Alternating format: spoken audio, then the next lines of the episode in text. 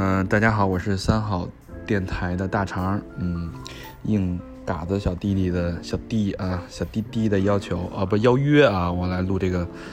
这个心路历程。我们是一起刚刚从火人节回来，火人节现场，然后经过了八天的历练，在无穷无尽的漫天风沙里面去体验了这个这样一种精神的极乐世界。嗯，我很难用某一种体验或者某一个营地去概括。呃，整个八天来的对我的震撼和这种洗礼，嗯，我只能说整体来说，火人节给我带带来的一种收获是，嗯，在逆境中激发人类最原始本能和人类最原始娱乐的冲动的一种一种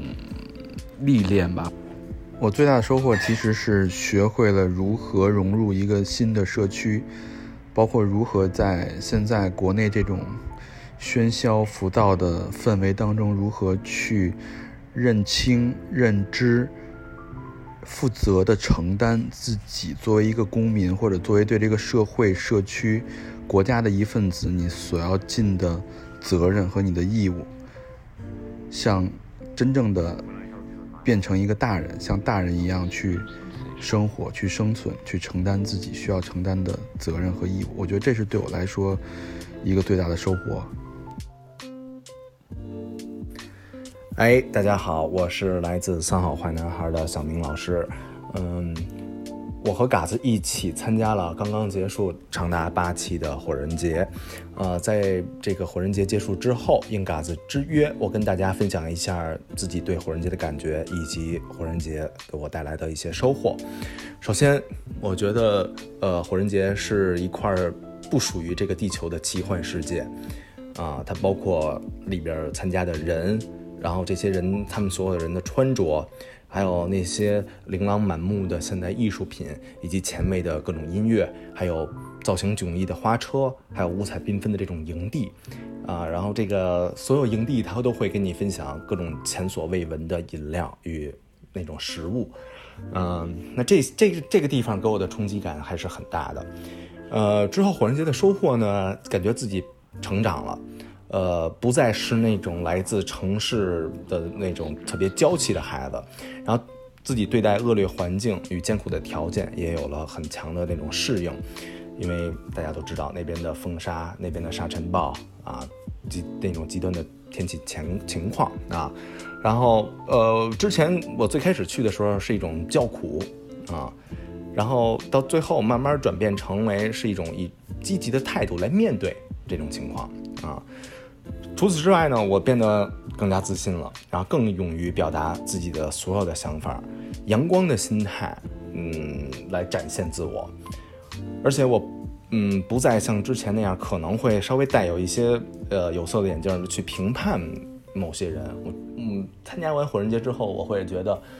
所有的人都是地球人，然后我会尊重所有身边的人。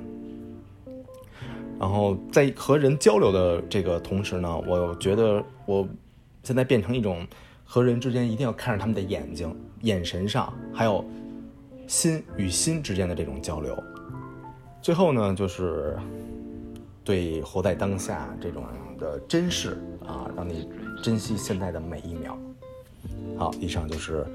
我想给大家分享的。大家好，我是吴常。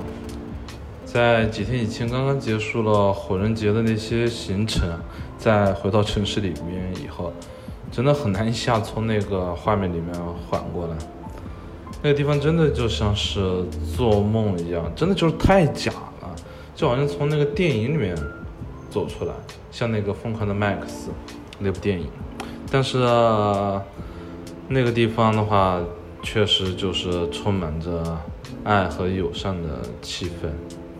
要说在火人节印象深刻的地方，其实有很多。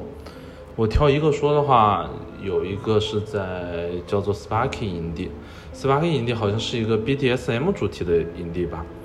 在那个帐篷之外的话，它有一个小木屋，应该说是一个集装箱。在那个集装箱的那个顶部，是那个旁边的位置，有一个门。我在旁边站着的时候，刚好看到有人从那个门走进去，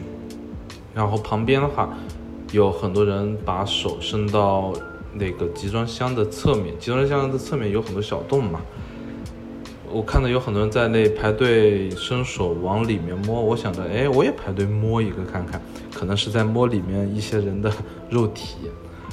当排到我的时候，我伸手进去第一个的话，我先摸了一把，我手摸的当时是在一个比较靠上面部分的一个位置，我摸我感觉软软的，可能是胸部的胸部的样子，然后我顺着那个胸部啊，就接着往中间摸。摸着摸着摸着，感觉怎么那个好像手感越来越粗糙，我才意识到摸到中间的时候，我们都知道就是西方人的胸毛特别的多嘛，我把手是感觉就进入到一堆杂草里面，摸摸的一手全是胸毛，我作为一个直男的话，真的是摸得很煎熬，因为。正我正把手刚放进去，就直接拿出来，又感觉不太好意思，才摸了人家一会儿，就直接拿把手拿出来不太好嘛。我又在强忍着恶心，我又多摸了几摸了几下。我把手拔出来的时候，旁边有个朋友在叫我，然后他正在摸的是身体比较靠下部分的位置。他说：“哎，摸着快来快来，这好像摸的是个女的。”我把手也放到他。摸的那个位置地方之后，一摸，哎，好像是腿部，然后穿着网袜，然后我顺着往上再摸的时候，我想捏一捏看，我捏的时候明显感觉到有非常粗壮的肌肉，这个地方他妈的肯定是一个男的，然后我马上把手拔出来，我拔出手之后，我往后面稍微站了一下，看到在那个集装箱的侧面的话，它有很多画像。有男的，有女的，只是我刚才很倒霉的是，刚好把手伸到的全都是摸到的男人的身体的不同的部位，在那个集装箱的那个旁边的话还写了几行小字，什么 be gentle，什么 be soft，就是让你绅士一点，温柔一点。我们把身体全都交给你们，我觉得真的很神奇。在那样的一个地方，周围全都是陌生人。那些人进去之后，就可以把身体这样毫无忌惮的，就是开放给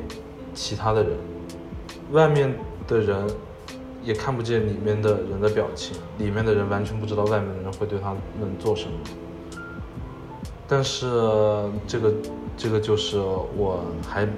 印象蛮深刻的一个地方吧。大家好，我是 Iris，我刚从火人节回来。如果要说到我在火人节最印象深刻的经历，我一时想不过来，因为有太多太多可以说的了。但是都是一些很零散的记忆，我能想到的就是在那里跟来自世界各地不同的人去拥抱，然后去讲一些各自国家文化的，进行一些很。Deep conversation，从他们的对话当中，我知道了，原来有九十多岁的老 Burner 一参加，从火人节一开始就参加到现在，也有专门是从别的地方，就是就是凑钱，然后想想方设法来到火人节。参只只为看那个火，嗯，看火人节的一个人，然后也有就是，就是带着很多带着自己的小孩儿，带着自己的伴侣，要过来看参加火人节，就是为了见证自己人生的一个成长。我觉得这些故事都是我在火人节很深刻的经历。大家好，我是 Reno，这一次我和。女朋友一起去参加火人节，印象最深刻的一件事就是，在我们营地旁边有一个呃移动的吧台，那它其实就固定在一个火人节营地固定的位置，但它的这个吧主 bartender 是一个九十五岁的老人，然后呢，他因为体力不够嘛，所以他也不会亲自来调酒，但是他就会坐在那个吧台移动吧台的旁边，和他的女朋友一起，还不是老婆，和他女朋友一起。非常酷的一个男人，应该年轻时候很喜欢骑机车，所以他整个酒吧的风格呢，就是把他的一些机车的元素变成了这个酒吧里的装饰。比方说，他那个碎冰的搅拌机，它就是用机车的马达，你需要抽一下那个绳子，然后用手去握那个把手，感觉像加速一样的。你加速的越快，它那个搅拌机就搅拌的越厉害。然后，然后就可以有很好喝的鸡尾酒可以喝了，呃，所以那个吧台里面呢，大概所有的人路过都会在那里喝酒。那个九十五岁的老人他已经参加了二十几年的火人节，火人节本身只有三十年左右嘛。然后呢，现在在调酒的都是他的儿女，呃，都是一些六十来岁的老人，他们都非常的可爱，会跟你。一起去聊一些很好玩的事情啊，会问你是来自哪里啊，知道你是来自中国，然后又专门为了火人节来美国，他们就觉得非常欢迎你，Welcome home，会和你有一些很有意思的交谈这样子，然后你可以在这个吧吧台里认识很多不同国家、不同文化来火人节玩的人，可能有人有的人来了七年八年，有的人来了。第一年，那大家可以在那里一边喝着冰凉的鸡尾酒，一边有一些很好的交谈。我觉得那个吧是我特别特别喜欢，也是火人节八天里面可能每天都要去报道的一个地方。还有一个很有意思的地方呢，就是这个吧台旁边有个高塔，就是火人节里面呢，可能那个大 C 的城市营地里面。可能会有那么两三个高塔吧，然后那个高塔呢可能会有四层，你需要自己攀爬上去。那有一些恐高症的营友们可能就不大敢上到顶层嘛。但很有意思的是，就是因为那个塔会比较高，所以在塔的两层或三层以上，那就会有收到四 G 的信号嘛。所以大家会时不时的会上去去收一些信号，跟家里人报平安。当然，每次我们去爬上去的时候，会遇到一些老外，他们就会很有意思说：“哦，你是要跟家里人联系吗？”哦，呃，就很 OK 啦，很理解。当然，很有意思的是，就是有一次晚上，我们爬到那个高塔上三楼，就会发现那那里发生了就很有中国特色一幕，就是有五六七八个中国的大叔在那里端坐在那里，然后呢，就是聊着微信处理的工作的事情。就后来问了一下，原来是他们来自 China Village，然后是一个很中国土豪的营地。然后呢，呃，后来我我有因为有一些私事嘛，我又再上了一次塔，果然果不其然还是遇到了很大一批中国人。所以说那个营地就是那个高塔在晚上的时候，好像就成了一个就是临时的网吧，就是有一些好像无法抛却城市世俗的一些。可能更多的是来自中国的一些朋友会到那里去处理一些工作的事情，这样。好，今天我的分享就完了，希望大家支持嘎子的电台。Hello，大家好，我是乐多。嗯，今年是我第二次参加火人节了。嗯，我觉得火人节最有意思的地方就在于你永远不知道会遇见什么样的人。或者会经历什么样事情，你也无法预料会走进什么样的营地。嗯，我今年感觉比较特别的一次经历，就是某一天晚上跟朋友在嗯营地区闲逛的时候，看见路边有一个小帐篷，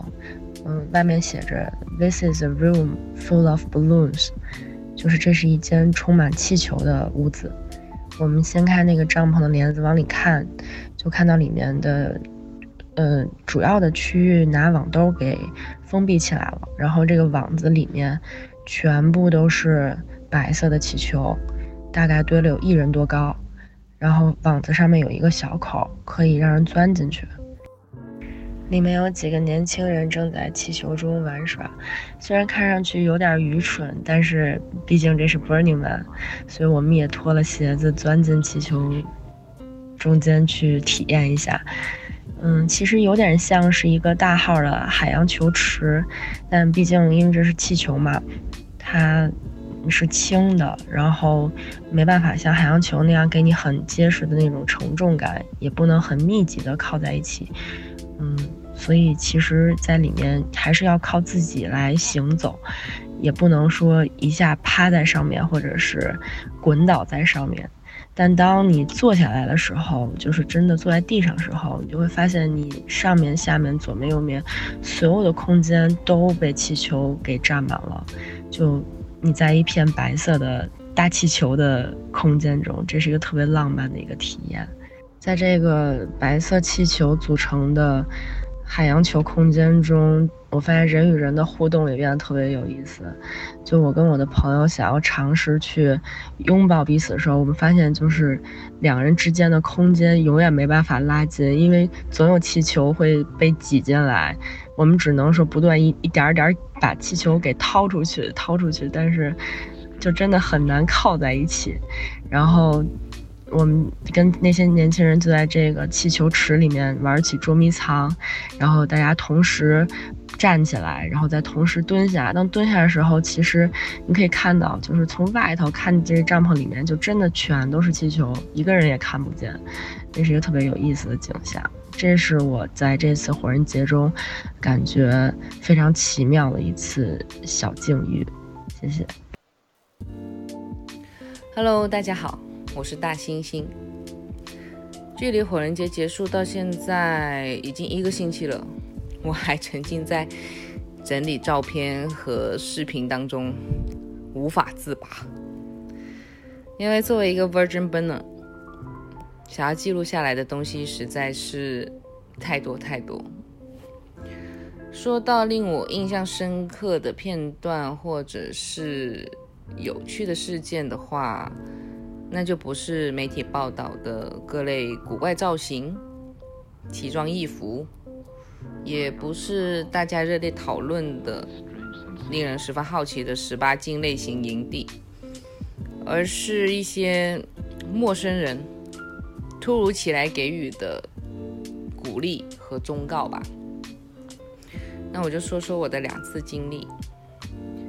两次经历都发生在我在 Center 买咖啡的时候。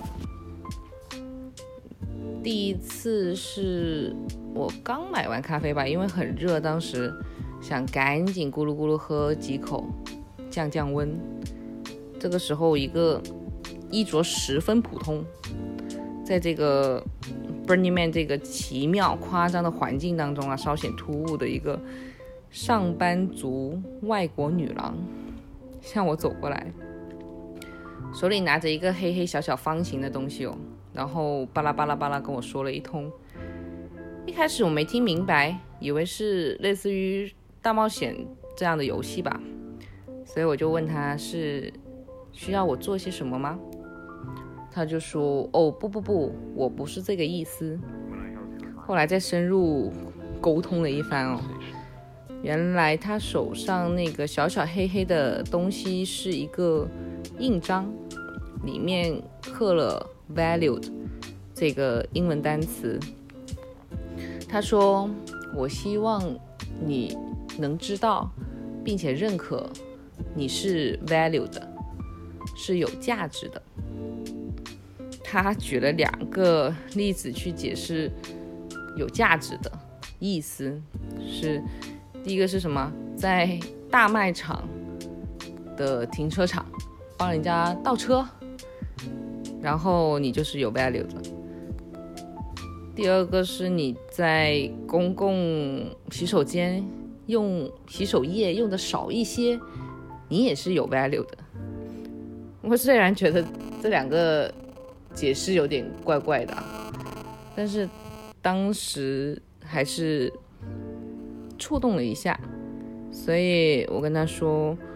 我说 OK，我会 find out 这个 value 的更深层次的意思，深层次的意思，不好意思啊，广东人。”所以他最后稳稳的在我手臂上给我盖了一个章，感觉我像我像那种带宰割的猪一样的盖了个章，OK，合格了，可以通过。然后。但这个印子啊，我留在手上留了两天多吧，后面是熬不下去，所以才擦掉。我觉得还是有它可以探讨的一个价值所在。然后第二个经历也是刚买完咖啡的时候，哎呀，也准备咕噜咕噜爽一番，总是被人打断。一个就是排在我们后面，一个鹤发童颜、精神满满、神父感觉的阿贝，然后身边跟着一对轻年轻的男女。那我看这个组合有点像观音加金童玉女的意思啊。那个阿贝点完单之后，就我们在等单嘛，在等咖啡，他在等咖啡，然后他就走过来跟我说：“我观察和思考了些许时间，嗯，希望告诉你 something，你介意花上两分钟倾听一下吗？”他语气很沉稳，眼神很真诚，然后旁边那个金童也是直勾勾的看着我。搞得我有点不好意思，所以我就说 OK OK，你说吧。那个阿别说，You are very charming。我观察了一下，不单单是男生会看你，连女生也会看你。我当天是穿了一个十五公分的厚底鞋，我感觉他们只是在看怪怪物啊，而不是 charming。他说，男生女生都看你，但你要懂得。保护自己。他说：“If a male don't know how to respect you, he just a boy, not a real man。”就是说，如果一个男性他不懂得尊重你，他只是一个小屁孩儿，然后不是一个真男人，非常的直译啊。然后我心想，本来想调侃一下他，我说我是我是穿的有多 bitch 那一天，是是到处在招蜂引蝶还是咋地？不过后来想想英语不太好，那就算了。然后他还教我怎么使用 body language 去 say no，而不是口头直接去拒绝，这样子会显得更加 elegance 一些，就是优雅矜持一些。那就再一次肯定了，我当天肯定穿的是是很 beach，然后三条横线，嗯，还是很感谢这个有趣的阿贝啦。所以在告别的时候，我很大声的给他回了一句 "I promise you"，他很开心，然后就散了。那这两个是我觉得在。这一次火人节里面比较有趣，而且稍微跟别人稍有不一样的地方的一个经验吧。大家好，我是球球。嗯，火人节印象最深刻的事情，呃，我想应该是就是最后一。倒数第二天吧，烧火人的那个晚上，回去的路上呢，我突然发现我腰包空了，里边的护照跟手机都不见了。说实话，我当时还是很慌的，因为的确也会想到火人节应该可以找找回任何你丢失的东西，但是因为第二天就要离开了，所以这有拾到的人有没有可能去把他来得及把他送到那个就是失物招领的那个营地？嗯，或者说有没有人看到，这都是未知数，所以我我没有这个时间再去等，所以就这我还是有些担心。然后后来当时是跟小伙伴一块也说了一下这个情况，就分析。后来我们觉得可能会在回的路上玩那个自行车骑那有一个波浪那个道的那块，在那块有可能会掉出来，所以当时我赶紧骑着自行车我就回去找。到那边，我就把自行车就扔在了地上，我就很着急的在那边转啊转，然后刚转没没几步，然后有一个老爷爷突然出现在我身后，叫住我，然后说你是丢了什么东西吗？然后我就跟他讲，我说我的手机跟护照可能在这边丢了，然后他就像一个圣诞老人一样从后背拿出了一一。举出了一样东西，一看就是我的护照跟手机啊！我当时特别高兴，我就尖叫着就搂着他，我就说 太太感谢了，什么什么，你是我的天使，等等等等。然后他就说他捡到这个东西，就觉得肯定会有人会着急会回来找，所以他一直在那边等着。哎，我真是特别的感动当时。然后这时旁边有一个路人经过，然后听到了这一切，然后他也说特别为我感到开心，然后觉得我特别的幸运什么的。哎呦，真是一次一次在在火人节上被感动。以下内容来自阿喜的文字分享。有一天晚上，我和 B 壮还有老弟走散后，我就自己骑车到普拉雅逛去了。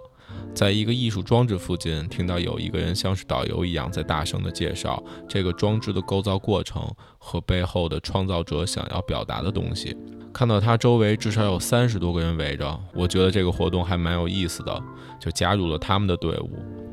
我们一晚上去往了遍布普拉雅的有意思的装置。其中发生了一件很让我感动的事情。我们三十多个人的大部队三三两两在黑夜里跟着导游 volunteer 在骑往一个又一个的装置的时候，这时我旁边一个哥们儿的自行车坏了，他骑不动了。他自己当时也不知道怎么跟大家沟通，只能自己停下来看自行车哪里出了问题。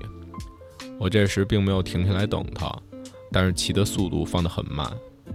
此刻心里的状态是，我要是等他的话，其他的人应该都会骑远了，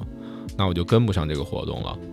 本身我这时候的状态就是跟自己营地的朋友走散了，谁都不认识，一个人在黑夜中漫无目的的骑车状态。但同时我又特别想等他，我觉得他特别需要帮助，但是我根本都不认识这个人，刚刚一起看装置的时候也没说过话。如果我停来等他，会不会很尴尬？想着想着，突然听到我后面传来了一声接一声递进到前面的声音：“停一下，停一下，有人自行车坏了，我们等一下他。”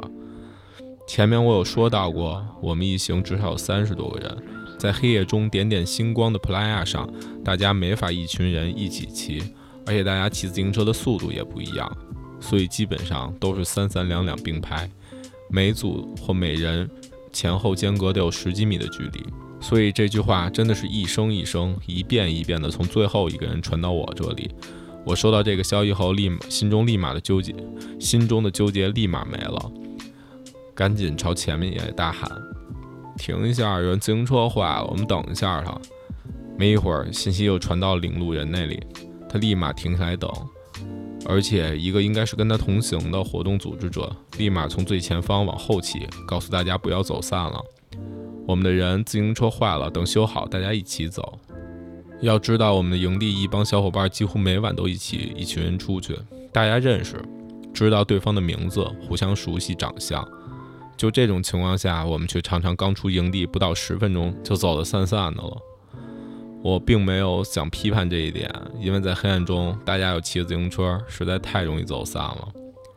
但是就在这晚。三十多个互相不认识、不知道对方姓名、长相，甚至一句话都没有说过的一群，因为偶然的活动相聚在一起的这帮，反而从小没有受过集体主义教育的人，一起整晚围着普拉亚装置转，并且在有人有自行车坏了、完全掉队的情况下，大家粘在了一起，不抛弃、不放弃。最后，当然经过了十分钟左右，他自行车修好了。大家一起欢呼庆祝，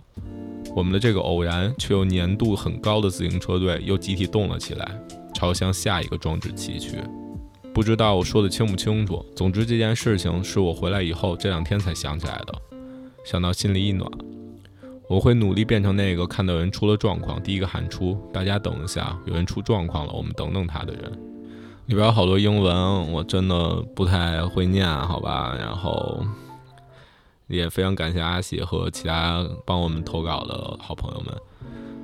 我知道可能我们这次同行的人也是有二十多个，但是其实只靠我们一些人的描述，不可能构架出整个火人节的气氛和我们在中就在火人节在黑之城里面生活这八天的所有心情。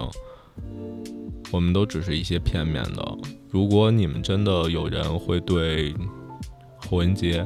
黑石城这个地方感兴趣的话，不妨自己去真的认真的去了解一下，并且可以试试动身，带好你自己身上的装备，带好漂亮的衣服，带好漂亮的灯，带好你自己的爱。谢谢大家。